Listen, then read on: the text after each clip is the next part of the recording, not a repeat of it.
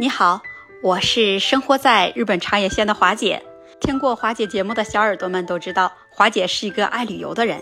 那今天华姐就再给你分享一个值得你打卡的一个去处，究竟是日本的哪里呢？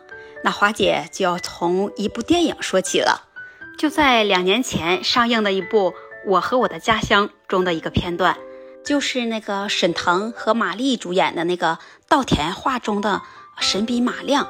虽然它的取景拍摄是在我们国家，但是影片中那部稻田画呢，它却是来源于日本。在日本有着水稻种植悠久历史文化的青森县，在青森县里有一个田舍馆村，那里才是稻田画的起源之地呢。也正是现在这个季节，艺术家们就会用不同颜色的水田地作为他们的画板，画出巨型、有着科学技术的艺术作品画。从那里可以一直观赏到秋收的时节，啊！但是每年的七八月份可是最佳的观赏期，因为每年都有不同的主题。今年的稻田画主题呢，他们是用了非常高清精密的技术和透视法。让游客们观赏完有立体感的世界名画《蒙娜丽莎》作为主题，惟妙惟肖，获得了许多游客和民众的好评。据那里的负责人介绍说，说他们在2003年的时候就已经挑战了用蒙娜丽莎作为主题。那当时水稻的种植只用了三种颜色。因为那时候的技术也没有用阴影和透视的方法，那从二十米的高空往下看的时候啊，会让人觉得呀，画的下半部分有一些臃肿，画的形状大小也不美观，然后还有一些地方觉得啊就怪怪的，也达不到预期的效果。他们还会在一直尝试着多种的实验方法。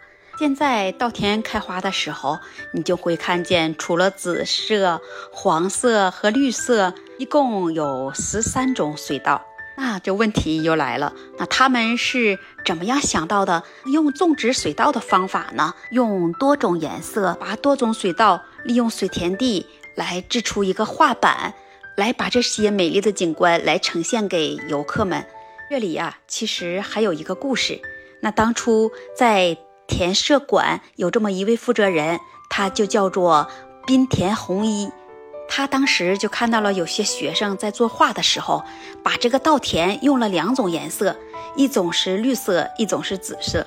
于是啊，就启发让他有了一些灵感了。他就在想，那我们是不是可以在水稻田里用种植多种水稻，用各种颜色把水稻田变成绘画板呢？于是他就从一九九三年开始。就实行了这种种植的方法。在那之后呢，田舍馆村每年在七月份的时候都会举办一次稻田艺术节这样的活动。他们的主题也都是以世界的名人名画和名作。到目前为止，他们都已经举办了二十七届这样的活动了。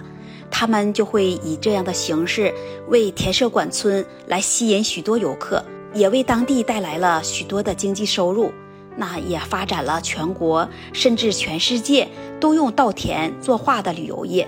青森县的田舍馆村呢，每年也都会用一万五千平方米的水田地，用作种植水田画。那在那里还建了专门观赏的观景台，票价是每个人三百日元。那合成人民币也就十五元左右，也非常的便宜。那因为之前那里交通很不好，影响了来观赏的游客。那么游客越来越多了，所以他们就在二零一三年的时候，就在红南铁道红南线上修建了现在的稻田画车站，还有稻田画博物馆。这也是一种振兴休闲观光的农业艺术，每年都会有非常多的游客来这里观赏。观赏到了稻田画里面中的独特优美。当你站在这里观赏的时候，会让你有一种奇妙的精神感受。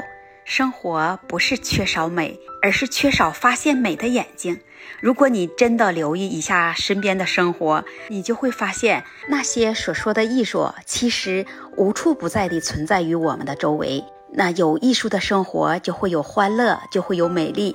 那如果你是在稻田花开花的时节来日本旅游呢，那华姐就推荐你一定要来这田色馆村来观赏一下，就会让你像辛弃疾在《西湖夜行·黄沙道》中说的那一样：“稻花香里说丰年，听取蛙声一片。”那也就是说，你站在这里啊，空气中都散发着稻田花的香味，那人们谈论着丰收的年景。耳边会传来阵阵青蛙的叫声，让你就会联想到了丰收的喜悦。听完了今天华姐带给你的分享，你是不是觉得真的要来这里来观赏一下？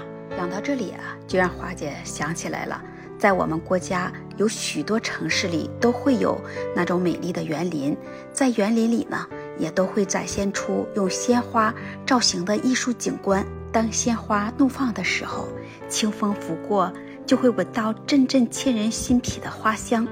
那些不同风格的图案，就会让人有太多的遐想和向往。你会喜欢什么样的花呢？欢迎在评论区和华姐留言互动，也欢迎订阅关注华姐的专辑。